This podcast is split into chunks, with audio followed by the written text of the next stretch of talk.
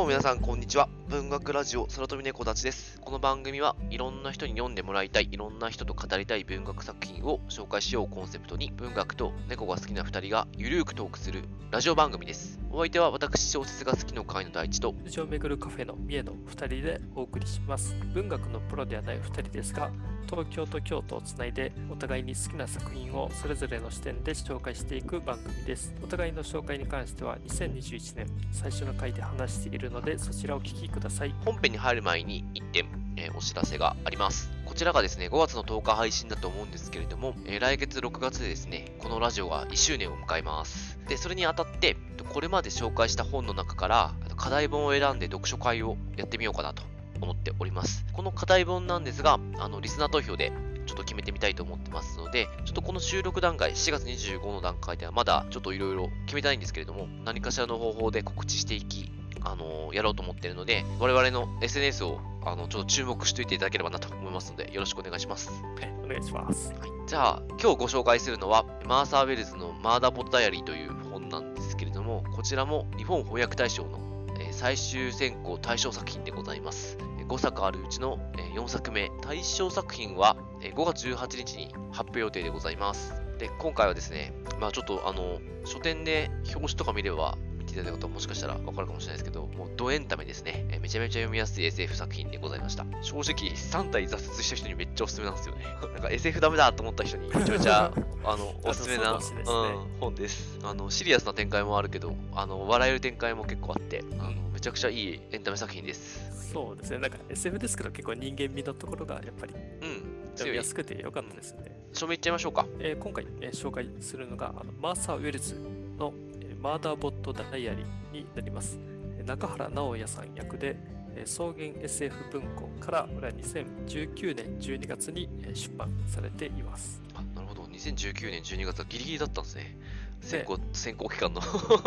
そうですよね、19年も OK だったんですね。あ、えっと、12月、2019年の12月から2020年の12月なんですよ。13ヶ月間あなんで。そうだったんですね。うんだから、あの、被るんですよ。あの、なるほど、なるほど。ちょっと余談ですけど、The Over Story とか去年候補になってたけど、あの、こうん今年も候補になり得た作品だったんですよね。あ、そうかね。うんうん12月に出すとちょっと有利なんですね。そうそうそう、なんかね、まあ別にあの翻訳大賞を狙って皆さんこう動いてるわけじゃないと思うからあれでしょうけど、はいまあ、ちょっと余談でした。じゃあちょっと私の方からあのあらすじを。かつて重大事件を起こしたが、その記憶を消されている人型警備ユニットの兵器は、これ、弊社の兵に機械の木で兵器です。密かに、えー自らをハッキングして自由になったが、えー連続ドラマの視聴を趣味としつつ、えー保険会社の所有物として任務を続けている。ある惑星調査隊の警備任務に派遣された兵器は、プログラムと契約に従い、様々な危険から依頼主を守ろうとするが、てんてんてんと。ヒューゴ賞、ネビュラ賞、ローカス賞トリプルクラウン &2 年連続ヒューゴ賞、ローカス賞受賞の傑作とありますが、もうめちゃくちゃ面白いですね。本当ですよね。うん。なんで、かそんなすごい賞取ってたんだって、うん後から振り返ると、うん。いやびっくりしましたー、びけど。っくりしましたね。そうだな、先にちょっとヒューゴ賞とネビュラ賞の話をちょっとしたいと思うんですけど、たまにこのラジオでもヒューゴ賞がとか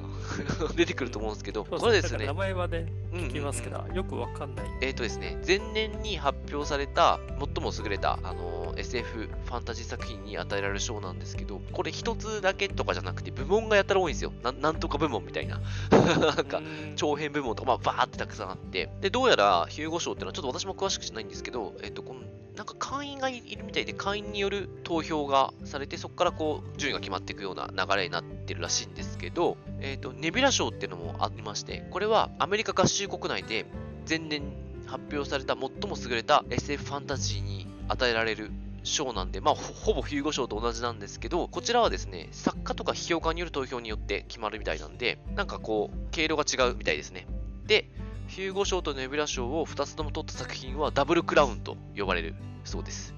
が、えーマーダーボットダイアリーは、ローカス賞、ローカス賞ちょっとわかんないですけど、もう取ってるんで、トリプルクラウンと呼ばれているみたいですね。もうやばい、やばい作品です。ですよね。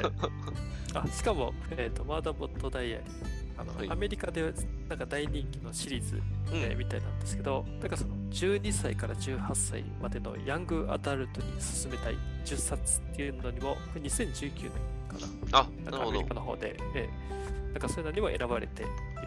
小説だと。いや、すごいですね。で、まあ、中編小説が4つあ上下巻なんですけど、上と下に2つずつ入って、計4本入入っていて、基本1話完結型なんですけど、全部つながってるので、まあ、1つの長編小説として読むことができます。で、これ、えっとですね、去年の夏ぐらいに発表になってたんですけど、続編があるらしいんですよ。あの、下の続きが。東京草原部社から、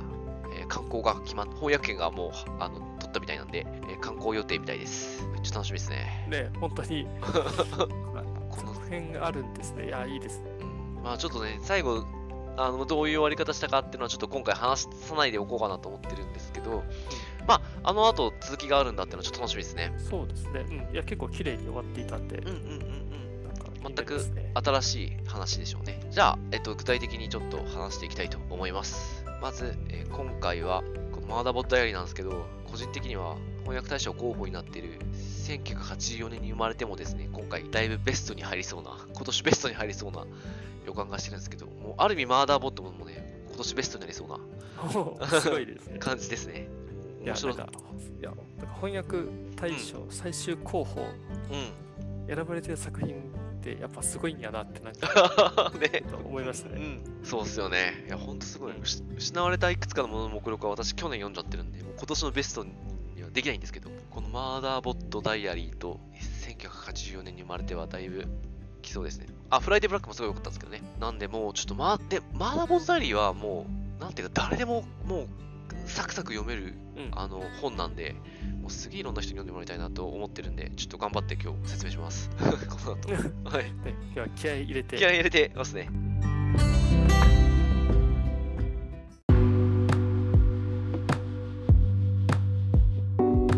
で、まずちょっとどんな風に話していこうかなって話をしたいんですけど、ちょっとネタバレありで下巻まで最後まで話しちゃうとだいぶもったいないなと思うので、一番最初の第1話、えこれシステムの機体っていう話があるんですけど、あ、で、機体のはですね、危機の機に受体の体で機体って読ませてるんですけど、ちょっとここが、この役者の方がいろんな意味を込めてるんだろうなとは思いつつあるんですけれども、システムの機体という話をだけちょっと話して、今日は終わりたいと思ってます。なので、第1話のみって感じですね。ここはちょっとネタバレありでいこうとます。その前に、世界観がすごい面白いんで、あの、世界観の話とか、この主人公の設定ですね、をちょっとお話ししていきたいと思っております。ここは結構この本の魅力を語る部分になってくるかなと思ってるので、あのもうここを理解してもらって、あとはもう第1話以降、ネタバレなしにしとくんで、あの、読んで楽しんでいただけたらなと思っております。じゃあまず世界観の話からいきましょうか。で、まず、世界設定なんですけど、これ明確に何年とか時代は書かれてないんですけれども、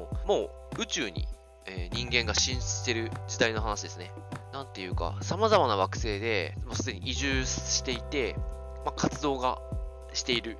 世界ですね。人間以外に知的生命体を発見してるかどうかはちょっと定かではないんですが、まあ、いろんな惑星にも移動してると。で、国っていう概念がなくなっていて、なんか企業がめちゃくちゃ強い世界ですね。軍というものがないんですけれども、代わりに警備会社とか保険会社がなんか結構兵器とかを保有したりとかしてて、力を持っている世界です。そんな感じですかね。なんか補足あります？ざっくり言っちゃったけど。と、まあ、そうですね。これぐらいでいいのかな？うん。一応なんか、ロボットの説明といいますか、企業が、軍備会社とか保険会社が、まあ、力を持ってるんですけど、まあ、何が武器になるかっていうと、結構そのロボットが武器になってくるんですよね。なんか戦闘ロボットっていうのが一番ピラミッドの、えー、と強くて、うんでその次にあの警備ロボットかな？うん。があったりとか、ええであとなんかいろいろペットロボットとかなんかいろんなのがあるんですけども、まあ、そういうロボットを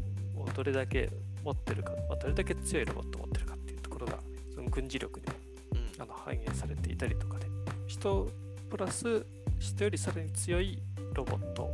あでその間になんか強化人間っていうのもあってああ、うん、そうですね。これもまあ小説の登場人物でも出てくるんですけどなんか人をちょっとねなんかあの強化していてそそれで、まあ、身体的プラス知性の部分もそうなんですかねうんうんうん。なんかあの結構なんか人間ではできないようなことができたりとか、うん。まあ、あとはなんか結構すごいハイテク社会で世界中のあちこちにそのカメラあドローンが飛んでたりして、カメラでなんか監視できていたりとか、あとなんか通信手段もなんかその脳とのであったりとかな、うん。フィードって表現ができますけどね。うん。そうですね、うん、もうスマホとかじゃなくてそのもうテレパシーみたいな感じでもう個人とかチームでそういうコミュニケーションが取れてしまうっていう、まあ、すごい便利な、ね、そうですよね。うん。世界で。3人いたとして、2人だけが会話その場でできるみたいな状況も作れたりとかして、情報交換できるみたいな、あの、そうそうひもう1人にバレないように。だからそのチャンネルを複数作れるんですね。うんうん2人だけのチャンネルもできれば、そういう複数のチャンネルもできれば、まあ、そういったところでは人よりもさらに強い存在として、まあ、ロボットというのがいて、うん。でそこで主人公の出番なんですけども、その主人公もそのロボットであると。で、えっと、この主人公についてなんですけど、主人公はある保険会社が所有している人型警備ユニット、AI ですね。AI ロボットですね。で、この警備ユニットとかっていうのは、まあ、小説の中で統制モジュールと呼ばれるものの支配下にあるんですけれども、これが多分なんか命令を下す機関、システムみたいな感じなのかななんだと思うんですけども、まあ、この統制モジュールっていうのに基本的には従わなきゃいけないんですけれども、というか命令下ったらもう従うのが普通なんですけども、主人公はですね、それを自らハッキングして自由になってるんですね。支配下から免れてると。で、これ、ね、基本的にはこうなっちゃってると、暴走ユニットとして認識されてしまうので、処分されてしまうんですけれども、これ、あの主人公うまくこの統制モジュールに支配されてるふり、まあ、命令をたら、まあ、基本的にはあのそれに従ってあの統制モジュールに支配されているふりを続けているという状況ですね。で、もともとこれなんでこう自分をハッキングして自由になったかっていうと、えっ、と、この主人公はもともと統制モジュールの命令のせいだと思うんですけど、ある現場で大量殺戮を起こしてしまったことがある過去を持ってます。で、これは会社としてはこのデータとか記憶を消しているので、もうこいつにはわからないという感じで、えー使ってるんですけど、ですけど、これはあの主人公がこの統制モジュールをハッキングしているので、その記憶を失っていない。その殺してしまったということを失っていない。でも、その結構その記憶を失うされたことっていうのは、まあ影響ゼロじゃないので、どうしてそういうことをしてしまったかがわからないことだけ、あの主人公の中ではあって、そこの記憶はなくて、まあ、主人公は何が原因だったかをちょっと知りたいっていう気持ちを持ってますね。あのこれが統制モジュールのせいだと、また同じように命令されたらやってしまうので、同じことを起こしたくないという思いから、この主人公はハッキングして自由になっているという状況ですね。この設定が結構熱いですよね。そうですね、なんか、自分でハッキングしてるっていうのが、なんか、そんなのはありなんだって 思っでてしまいますけど、うん、でもうあの統制モジュールにバレないように命令に従ってるんですよね。こう周りにバレないようにね。うん、あ統制モジュールにはもうあの支配されてるよっていう風に騙した信号を送ってるんですよね。だからめちゃくちゃその辺があの長けてる長けてるんですよね、主人公ね。えうん、そうです。で、この主人公ってあの名前がなくて、なんか作中だと一応自分のなんかマーダーボットっていううん。やってて、まあそのスマーダーってあの殺人っていう意味なんですけど、うんうんうん。なんか殺殺人ロボットって、で、えっと、自分で自分のことを言うときは、なんか兵器っていう呼んでるんですよね。そう、一人称兵器なんですよね。うん。そうそう、あの、うん。弊社とかで、うん。なんかそういう風にあの言う感じで兵器っていう風にうん。言ってるっていう、なんかそこがちょっとね、なんかかつてない、おそらく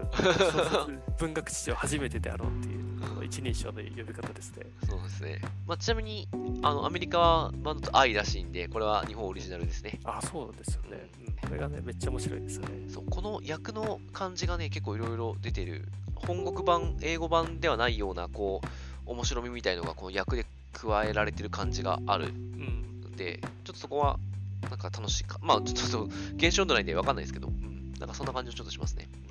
あともうめちゃめちゃこの主人公、兵器のことって好きなとこなんですけど、こうメディアが大好きなんですよね。このメディアそうですよね。なんかね、娯楽メディアがもう大好きっていう。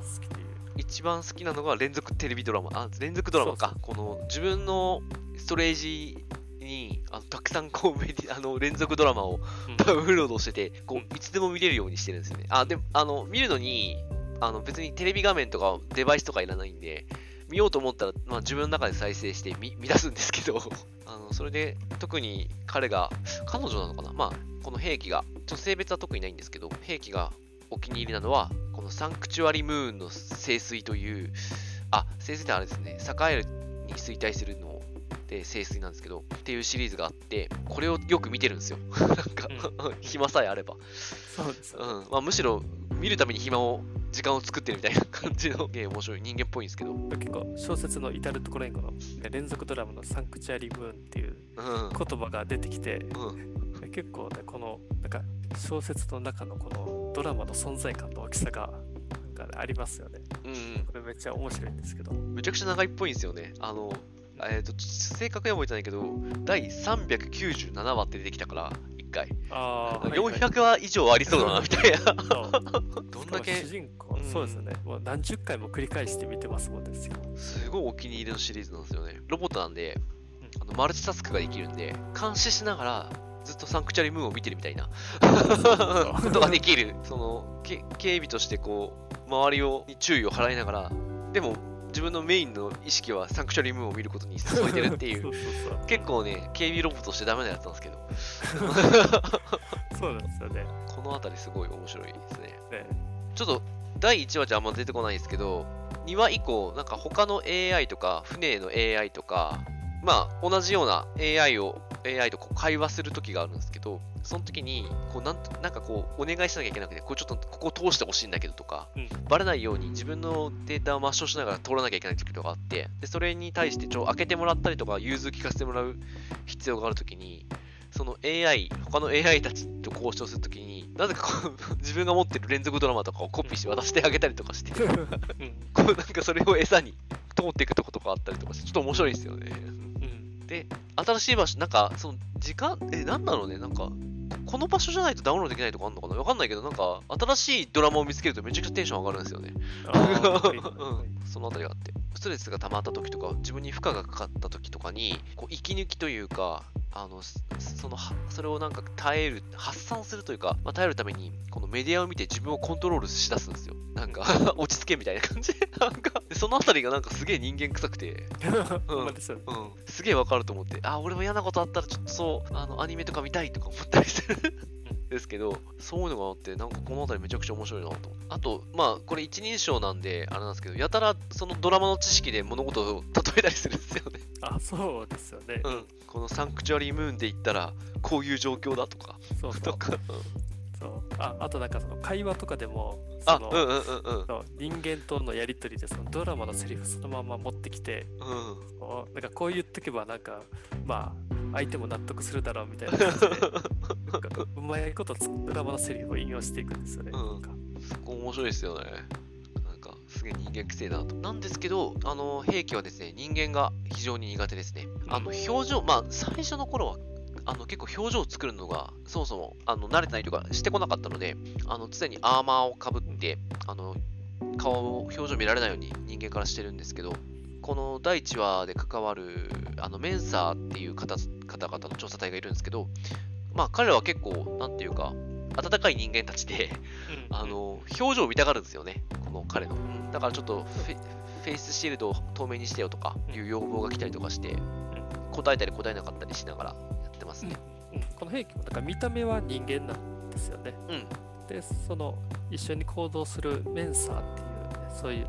チームの人たちは結構なんかそのロボットとしてじゃなくて結構その人としてなんか扱ってくれるっていうか見てくれていてなんか人と同じようなコミュニケーションを取ろうとしてくれるけど逆にそれがこの兵器に主人公にとってはちょっとね苦手な部分であった。あまあ、これでストレス溜めて、またメディアに逃げちゃったりするし。うん。あのそうん。とか、なんか、で小説の中でめっちゃなんか愚痴言ったりとかしてるとか、で、まあ、この小説は、まあ、主人公が、まあ、兵器で、その一人称で書かれてるんですけども、まあ、やっぱりその兵器の語りっていうのが小説のなんか最大の魅力かなとはちょっと思っていてですね、まあ、心理描写とかも、ん。書かれていて、なんかね、それが結構その自分勝手なことが多いというか、なんか愚痴であったりとか、ちょっとわがままとか、なんかそういう心の声が結構ね、あの心理描写の中で書かれていたりして、結構それがなんか笑かせてくれて、なんかね、すごい面白くて。で、プラス、あの言葉遣い、まあ、語り口が、まあやっぱりロボットだけあるのがあのすごく丁寧っていうところもあって、なんかね、そこのアンバランスなところもね、なんか非常にいいなって思ったんですよね。口調は穏やかだけど言ってること毒があったりとかするからそうそうそう。うん。いやこの小説の面白さってなんか、まあ、ストーリーの部分もあると思うんですけども、やっぱこの、ね、兵器の語りの部分が、うんまあ、この文章というか兵器の語りを読むっていうところがやっぱめっちゃ面白くて。どうなんですかねこれは英語だとどういうふうに丁寧語みたいなのって日本にしかないからね。ちょっと気になるとこでは。そううん。えー原文どうなのか。うん。気になりますね。でもそうですね。でも。ね、確かにさっきちょっと大地さんも言ってたんですけど、このロボットなんてあの兵器ってマルチタスクができるんですけど、うん。まあ、人間たちのチームと一緒にあの調査に出かけていて、うん。でその調査行ってた惑星から、まあ、戻ってきた時とか、なんかその後人間たちが頑張ってデータ分析に取り掛かるんですね。うんうんうん。で、まあ、兵器は危険がないか、その警備につくんですけど、あの警備する時も、なんかそのキュービクル、なんかイメージで言うと多分ベンチみたいなものかもしれないですけど、が、まあ、ベッドか。ベッ例えばベッドで横になってなんか娯楽メディアに浸っているっていうなんか監視しながら実際はもうほぼなんか連続ドラマばっか見てるとかね、はい横になってなんかねそういう描写があってなんかその絵がめっちゃ浮かんできて面白いんですけども、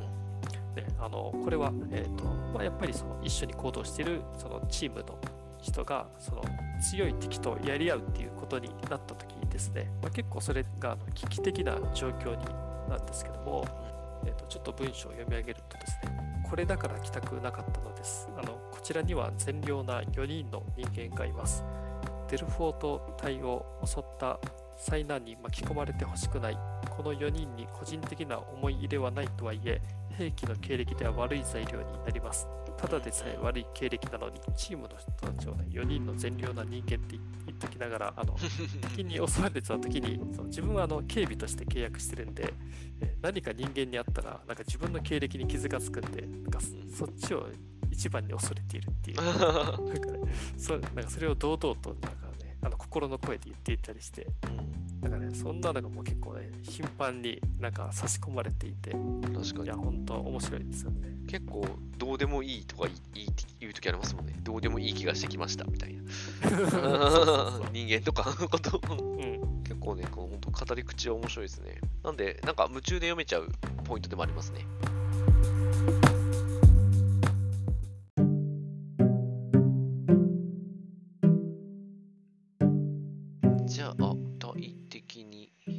第1話の話をしますか？と第1話なんですけどこれは惑星調査に来ているあるチームの警備を任された兵器主人公の話です。まあそこから始まりますね。このなんか惑星調査にはなんか警備ユニットの同行が必要みたいですね。まあなんかそういうルールがあるみたいで必ずつけなきゃいけないと。まあそれでこれ8名の調査チームなんですけどメンサーっていう方が率いているどうなんだろうな。まあルールだから雇わなきゃいけなかったみたいなな流れもあるのかな。ちょっともしか最初は。まあちょっとねちょっとあい私あいま曖昧になっちゃってるんですけどメンサーっていう方々は自由惑星から来ていまして自由惑星っていうのは、えーとどこの企業連合にもなんだろう組みしてない惑星ですね。だから結構この兵器の言葉で言うと田舎ですね。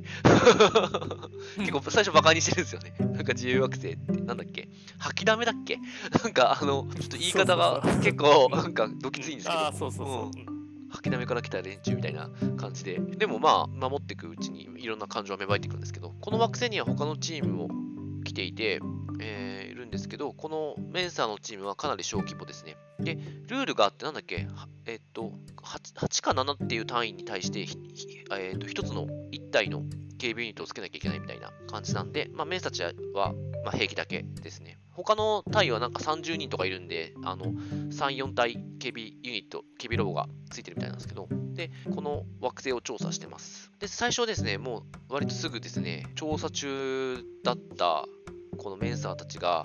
その惑星にそもそも住むなんか大型生物の攻撃を受けて結構大変なことになって、それをあわあわあの兵器が助け出すっていうから始まりますね。で、このことでですね、他の惑星調査隊と連絡を取ろうとするんですけれども、連絡が取れなくなっあ、連絡が取れるか。取れるけれども、その次取ろうとしたら取れなくなってるんですよね。なんでだと思って調べに行くと、その割と大きな30名ぐらいの調査隊なんですけど、全滅してました。全員殺されました。で、殺したのがどうやら警備ユニットらしいんですよ。で、これがですね、えーもうすげえこの話飛ばしてますけど、警備ユニットがこちらを全滅させたんですけども、これはこの惑星に来た時に、えー警備ユニット側に送られてきた、なんだっけ、アップデートデータかな？をダウンロードしてしまった結果、そういう命令が下ったと。で、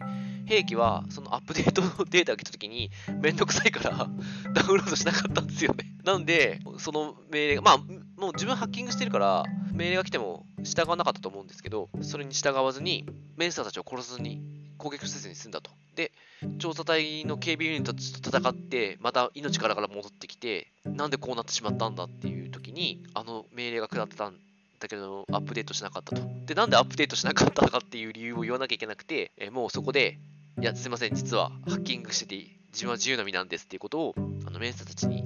言うことになってしまうと。でも、もうメンサーたちも今ですね、自分たちを殺そうとしている人たちがこの惑星にいるってことが分かったので、もう結果的にはかなり危機的な状況なので、この兵器を頼るしかないっていう状況にはなってきますね。で、もともとこの惑星には文明があったってことが分かるんですね。で、文明があった、まあ、惑星っていうのは、もう今やその文明がなくなってしまって、絶滅、なんか人は知的生命体は住んでないっぽいんですけれども、文明があった惑星っていうのは、この法律があって、扱い方が変わってくるんですね。文明があった星からは資源を勝手に採取してはいけないということになってます。これを開発しようとしている企業があって、その実質を隠したくて、この惑星に来て調査隊を全員殺そうとしているという流れですね。そのメンサーたちが生き残ってるのを知っているので、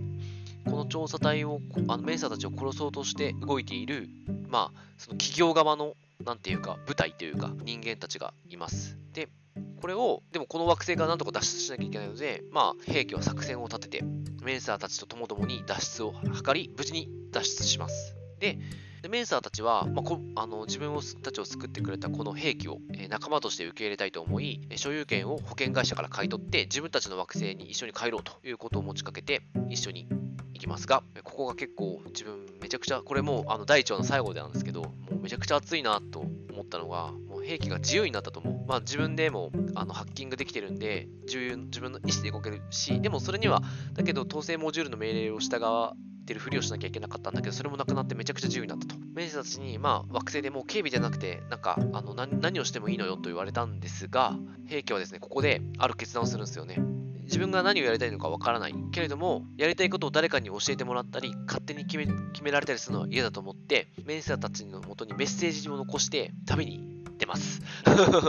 ここで第一話がもうこの自分の意思でなんか動き出していくあたりがもうめっちゃかっこよくて、うん、ねなんかちょっと人間らしい意志みたいなのがね、うん、すごい。いいっすよね。もうここでもうだいぶですねテンション上がりましたね。それで第1話が終わって第2話以降はまあ彼が彼か彼女か分かんないけどその兵器が宇宙を旅していく話になりますね。って感じですかね。なんか補足あります、第1話。ちょっとだいぶざっくり。戦闘シーンとかだいぶ熱いんだけど、うん、全部省いちゃったけど。流れ的に、で、第2話なんですけど、もう第2話以降もね、熱い展開が続くんですけど、あの、もう主人公はまあ、警備ユニットであるってことは、まあ、人間の顔顔をしてるので、強化人間のふりはできるんですけど、でも、警備ユニットにからもし見られてしまったら、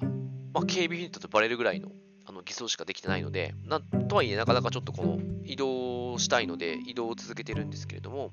その移動するときに、この ART という調査船に乗ることになるんですよ、移動するときに。でめちゃくちゃハイテクな調査船で、アートって呼んでいいのかな ?ART って。どうなんだろうね。どうなの ?ART でいいのかな言ってますね。うん。この ART っていうあの調査船なんですけど、この ART っていうか、まあ、この船を管理してる AI がですね、もうめちゃくちゃハイスペックで、そんなハイスペックな船だと知らずに、えっと、兵器を乗って、あ、無人の船だ、やったぜ、みたいな感じで乗って、あの、ある部屋で、あの、メディアをずっと連続ドローンを見て、あの、到着まで時間を潰そうとするんだけど、この ART がめっちゃ話しかけてくるんですよね。え何し何してんのあんたみたいな感じ で。で、あの話を始めると、もう全然自分のあのスペックにもすごいから、もうハッキングすることもできずに、ART はなんか口調が女性っぽいんですよね。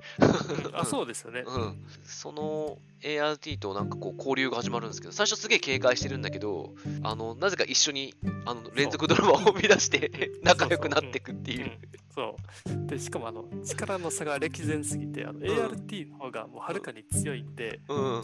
うなんかあの逆らうとかできないんですよね。うんうんうん、なんかもう言われたことをなんか従うしかないというか、まあでも仲良くなっていくっていう。うん私個人的にめちゃくちゃ ART が好きですね。こううですね、うん、船だからなんかこうロボットみたいにこう、なんていうか、ちょっと捉えにくいんですけど、ん。でっかい宇宙船なんで、でどっちもやっぱロボットなんであの合理的というか、まあ論理的な考え方をしてるはずやのになんか ART とこの兵器が会話をすると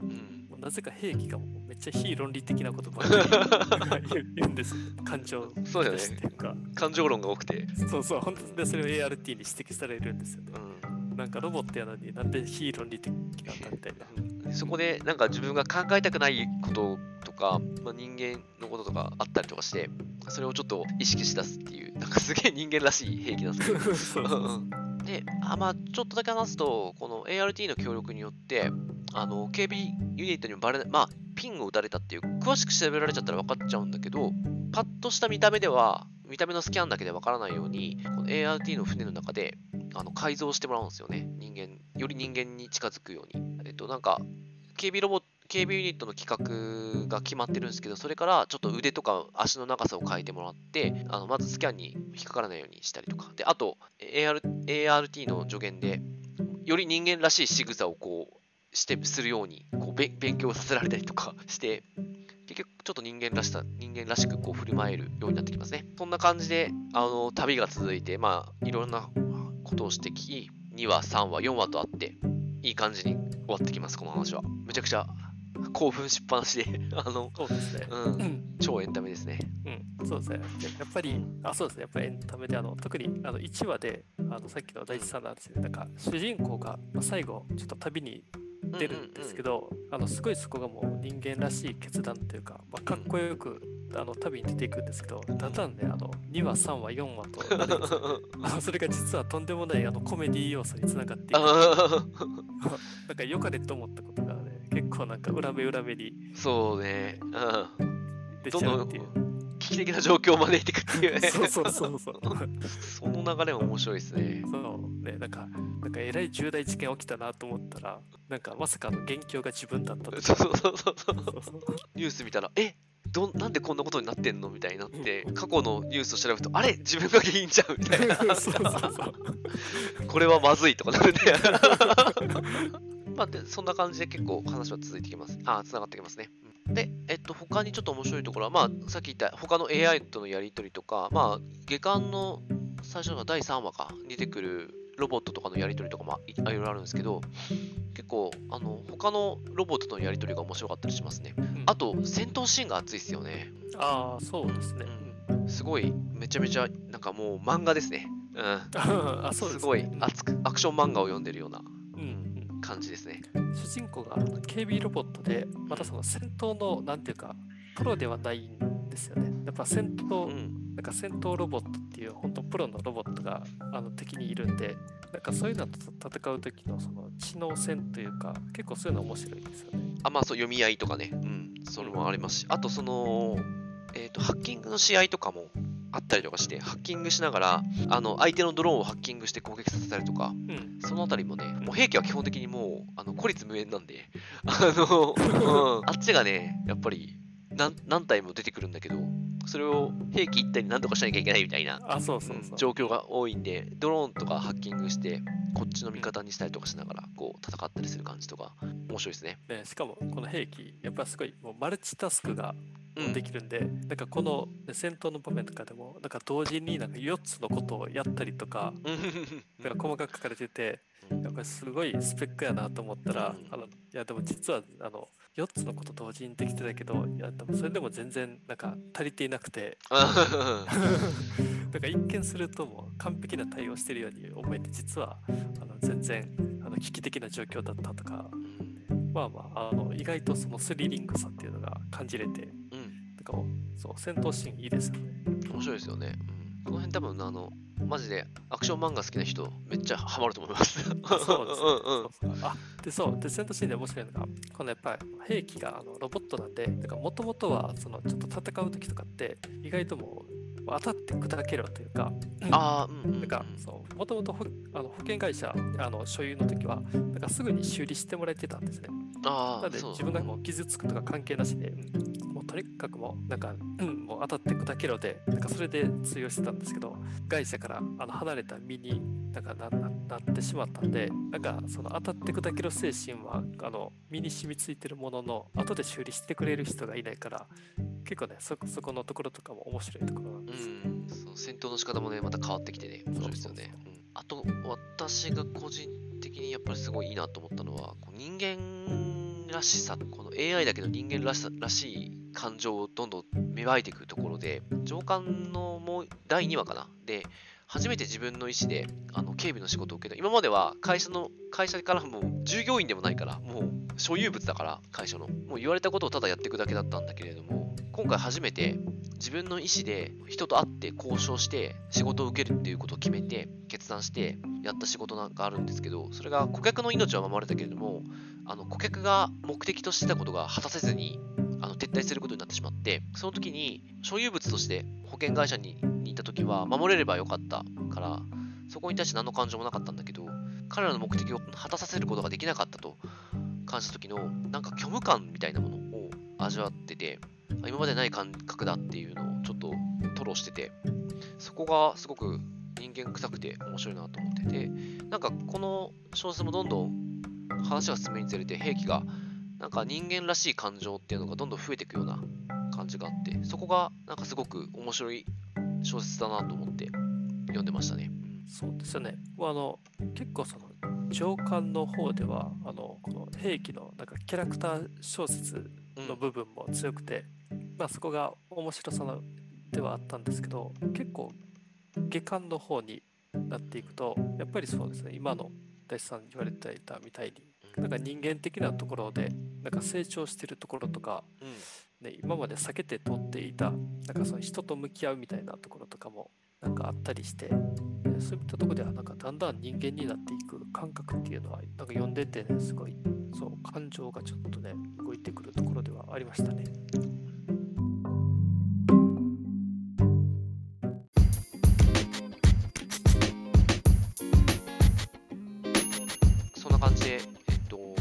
巻の一番最初のもう半分しか話してないんですけど、4分の1しかこの本について話してないんですけど、まあ、あと4分の3はですね、実際にマジで読んでもらいたい なので、本屋さんで、まあちょっとね、あのライトノベルチックな表紙ではあるんですけど、あの読んでもらえたらなと思ってますんで、よろしくお願いします。最後、感想とどんな人に読んでもらいたいか話して終わりにしましょうか。私の方からでいきますが、もう端的にですね、繰り返しますが、もう最高のエンタメでした。えー話の内容も面白いし、設定も面白いし、主人公の語りも面白ければ、えーとロボットなのに感情の流れがすごく良くて面白くて、うん展開も熱いし、うん、こう窮地の脱出の仕方とかもね、結構熱いんですよ。あのなんで、本当めちゃくちゃ面白い作品なので、ぜひ読んでいただけたらなと思ってます。えーもう完全に私、すごい仕事が忙しい時に読んだんですけど、もう現実逃避にもってこいだったんで、うんぜひぜひ、ストレス溜めてる人にはおすすめですね。で、冒頭でも話しましたけど、あの本当これ SF の設定難しくないので、えー誰にでも読める作品だと思ってるんで、3体ずつ通した人はぜひ読んでいただけたらなと思います。いや僕もやっぱりまあ本当にすごい面白くてあの最高のエンタメっていうところはもうそうやなと思ったり今回の紹介では結構主人公の兵器のキャラクターに焦点を当てていた部分はあるんですけど、まあ、下巻も含めて読むとトータルでやっぱりエンタメとしてすごいあのよくできてると思うんで本当トータルとしての面白さっていうのもぜひ読んで味わってもらえたらなと思ってます。あと一つですねあの主人公の兵器がまあに夢中にサボってドラマを見たりとか人とのコミュニケーションのところでそのドラマのセリフを,、えーをそのまんま言ってしまったりするところあの結構なんかね気持ちが分かるなっていうところがあってなんか意外と自分とか、ね、今のその世の中の人たちにもあのこの兵器と重なるところはあるんじゃないかなと思ったりしました。でやっぱりちょっと何かし真面目な場面でちょっとサボっていたりとか人とのやり取りのところでなんか自分じゃない映画のキャラクターを当てはめてしまったりとかっていうのはね、これ分かる人い結構いるんじゃないかなって思ったりしましたね。まあ、本当面白いのであのすごく気持ちが楽にあのなれる小説かなと思ってますんで、まあ、面白いものを求めてる人はぜひねおすすめ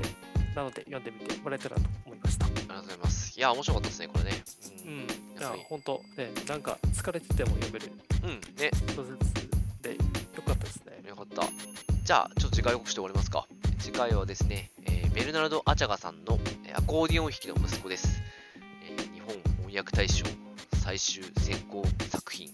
最後のね砦ですね。最後の取り出にして、千葉の大物な気がするんです。はい。じゃあ番組の感想やリクエストまたこのラジオを聞いて紹介された本を読みました。読み返しましたなどございましたら「ハッシュタグ空飛び猫たち」をつけて教えていただけると大変嬉しいです。ツイッターやインスタの DM やリプライなどでもお待ちしております。メールアドレスも番組情報欄に載せておりますので直接いただいても大丈夫です。えー何かしらで積極的に拡散共有していただけると助かります。じゃあまた。ありがとうございました。